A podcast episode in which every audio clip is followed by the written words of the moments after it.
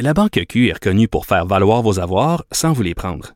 Mais quand vous pensez à votre premier compte bancaire, tu sais, dans le temps à l'école, vous faisiez vos dépôts avec vos scènes dans la petite enveloppe.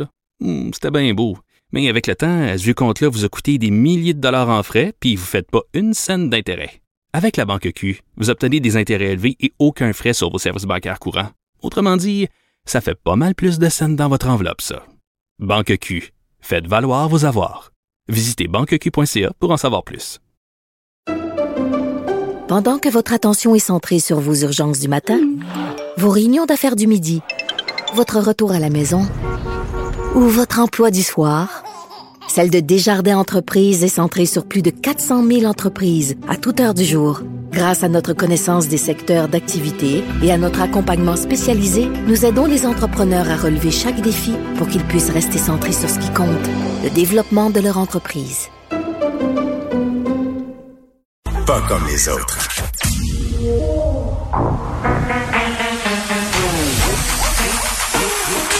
Elle a une opinion sur tous les sujets.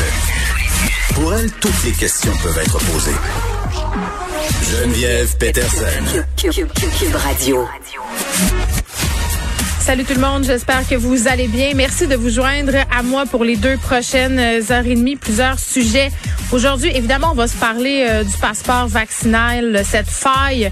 On en a déjà parlé en début de semaine avec Éric Parent, un spécialiste en cybersécurité, euh, parce que bon, ça avait pris 15 heures là pour des pirates informatiques à pénétrer, si on veut, le système euh, de ce fameux code QR. Puis on en était un peu venu à la conclusion que c'était une tempête dans un verre d'eau, parce qu'il n'y avait pas grande information à voler. Puis là, ben, on, on comprend qu'il y a des pirates informatiques qui voulaient je pense pas euh, je pense pas que ces gens-là étaient mal intentionnés là. Je pense qu'ils voulaient montrer aux gens à quel point c'était facile puis un peu mal fait euh, qui ont hacké en bon français euh, les comptes de politiciens de chroniqueurs vedettes puis ont montré finalement qu'avec les informations qu'il y avait sur les médias sociaux ben c'était assez facile merci d'avoir accès via l'application Vaxicode à finalement le profil des personnes puisque sais grosso modo moi je l'ai fait puis vous l'avez fait aussi assurément là tu rentres ton nom la date à laquelle tu t'es fait vacciner, trois, quatre autres affaires assez faciles à trouver sur Facebook. Puis, tu sais, ça, c'est l'affaire. L'affaire qu'on croit jamais, là. on dirait que tout le monde nous le dit, mais on est comme, bah, ben non, ben non. Tu sais, quand tu euh, mets une photo de toi sur les médias sociaux, euh, tel jour, telle date, je fais telle affaire, ben ça peut être des informations fort utiles pour les pirates informatiques. Et là, on en a la preuve ultime.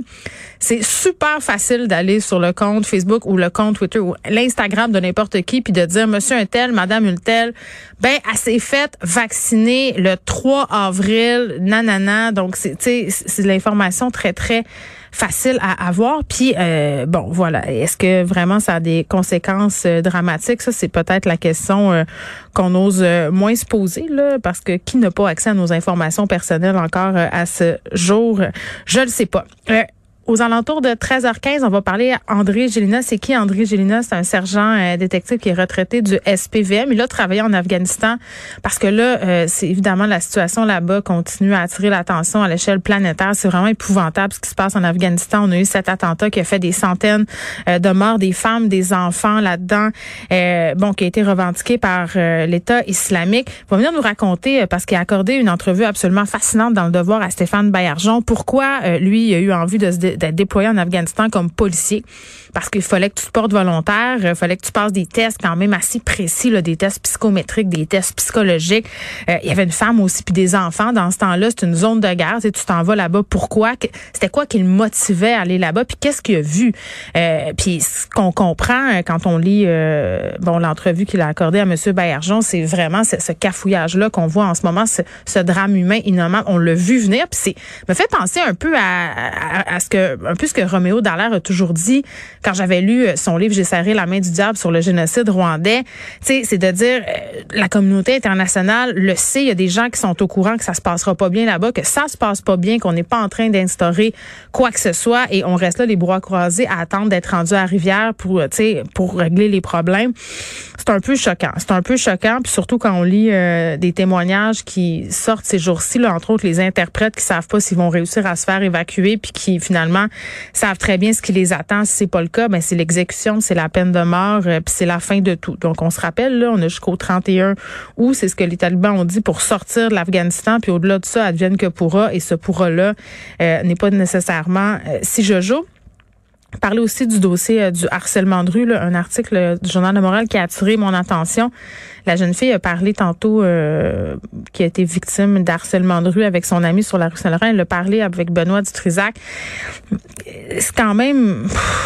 bon, j'ai envie de dire décourageant, mais c'est quand même ça. Je vais sortir le cliché, on est en 2021, mais, mais c'est fou de se dire qu'en 2021, euh, on on sort dans la rue quand on est une femme, puis on s'expose à, à, des menaces, puis à des cris, puis à, du catcalling, puis, puis pour les gens qui voient ça comme seulement des hommes qui sont un peu déplacés, puis qui marquent leur intérêt de façon maladroite, envers les filles, ben, ben c'est pas ça du tout. Puis j'en jasais avec des collègues juste avant l'émission. C'est plus de l'intimidation que d'autres choses. Dans le fond, là, euh, quand on se fait crier, suivre, quand on marche sur la rue, qu'on se fait siffler, il y a pas une fille qui fait, hum, c'est donc belle fun, je vais sortir, ça va monter mon estime de moi.